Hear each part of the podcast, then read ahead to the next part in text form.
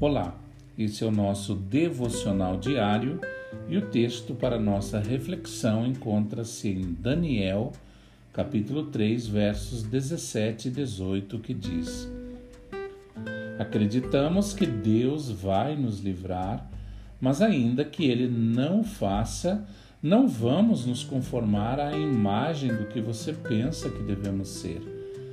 Vamos fazer o que Deus está nos dizendo para fazer. Você pode fazer o que quiser com a sua fornalha, mas aconteça o que acontecer conosco, estaremos em paz. Sadraque, Mesaque e Abednego se recusaram a adorar o ídolo de ouro que o rei Nabucodonosor construiu. E como resultado disso, foram lançados na fornalha ardente.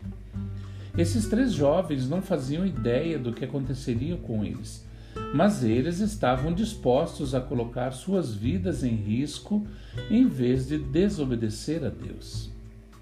Precisamos de pessoas hoje que tomem uma posição a favor da retidão, optando pelo que é certo de acordo com a palavra de Deus.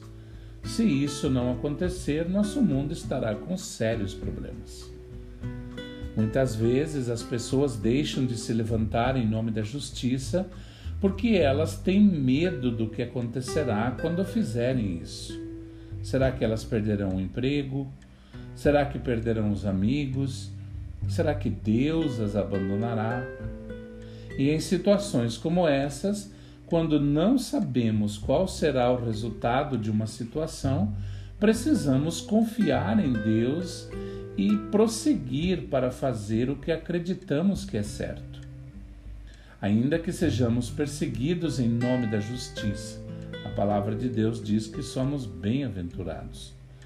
Aqueles três rapazes hebreus jamais teriam experimentado um milagre incrível se não estivessem dispostos a confiar em Deus quando estavam naquela fornalha. O mundo precisa desesperadamente de homens e mulheres que confiem em Deus mesmo em meio às fornalhas da perseguição e da pressão externa.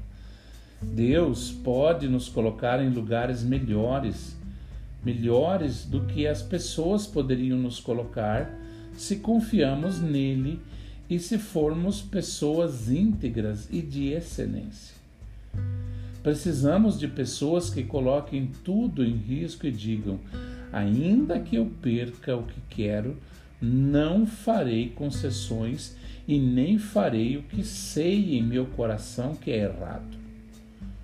Precisamos temer o Senhor acima de tudo e confiar nele em todo o tempo, em todas as situações, todos os dias de nossa vida. Então, confie em Deus para encontrar você no meio do fogo. Não tenha medo de se levantar em favor da justiça, porque você sabe que Ele nunca o deixará e nem o abandonará. Que você tenha um excelente dia.